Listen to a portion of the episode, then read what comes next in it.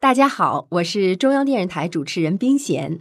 我朗读的是：要是你在野外迷了路，要是你在野外迷了路，可千万别慌张。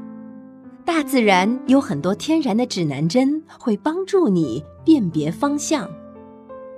太阳是个忠实的向导，它在天空给你指点方向。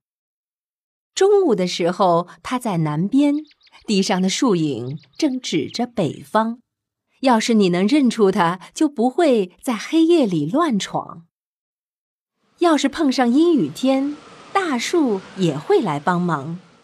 枝叶稠的一面是南方，枝叶稀的一面是北方。